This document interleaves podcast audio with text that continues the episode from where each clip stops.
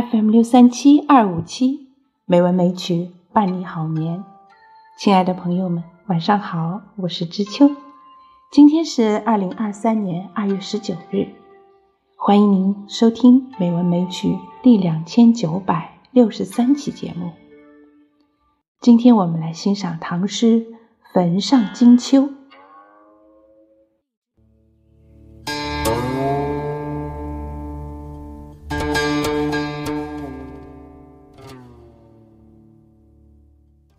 坟上金秋》唐·苏挺。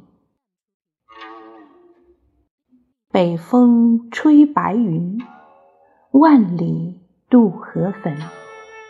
心绪逢摇落，秋声不可闻。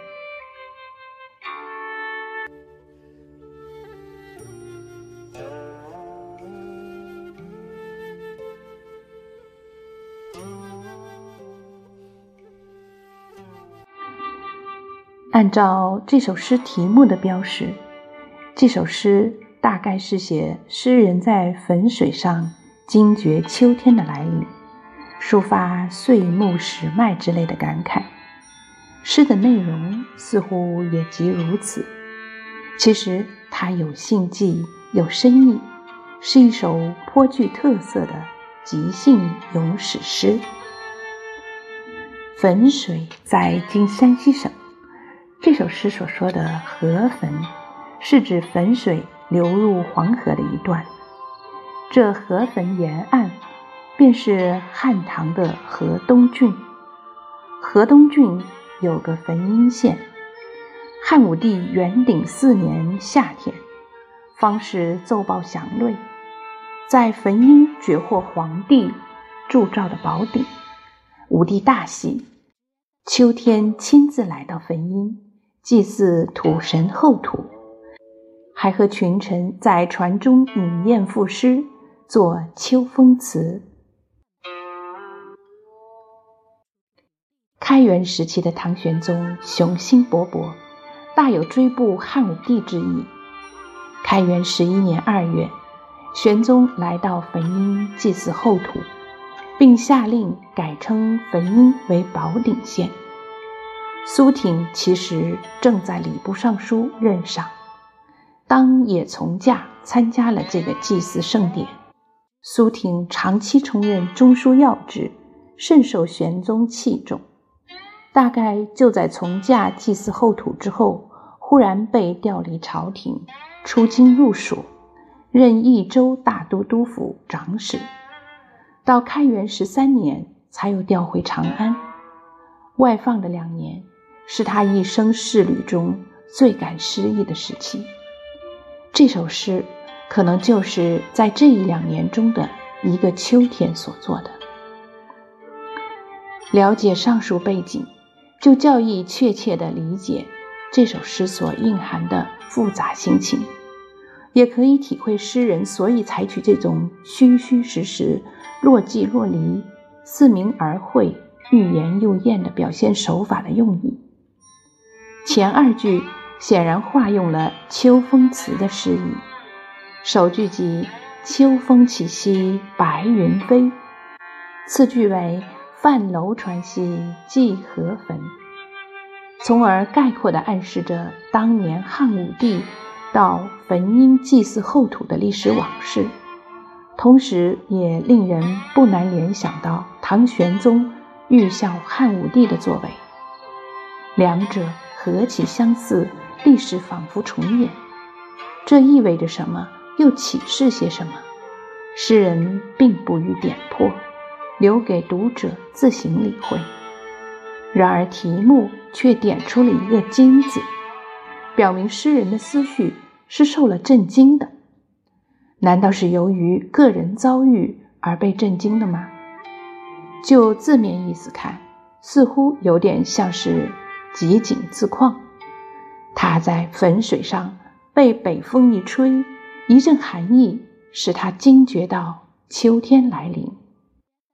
而他当时正处于一生最感诗意的境地，出京放任外省，恰如一阵北风，把他这朵白云吹得老远，来到了这汾水上。这也合乎题目标识的“坟上金秋”，因此前二句的含义是复杂的。总的来说，是在集景起兴中抒发着历史的联想和感慨，在关切国家的隐忧中交织着个人失意的哀愁，可谓百感交集，愁绪纷乱。为了使读者体会这种心情，诗人在后二句便明确的加以说穿了。心绪此处为愁绪纷乱，摇落用秋风词中草木黄落句意，又同本于宋玉九辩语：“悲哉，秋之为气也！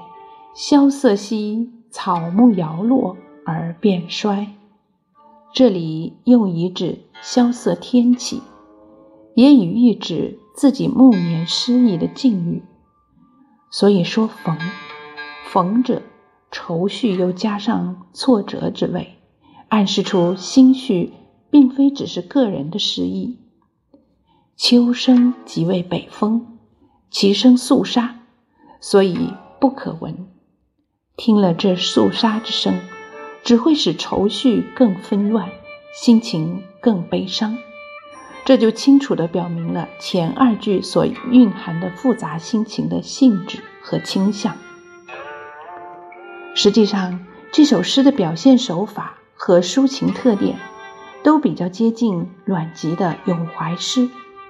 读者从他的抒情形象中感觉到诗人有寄托、有忧虑、有感伤。但究竟为什么，是难以确切肯定的。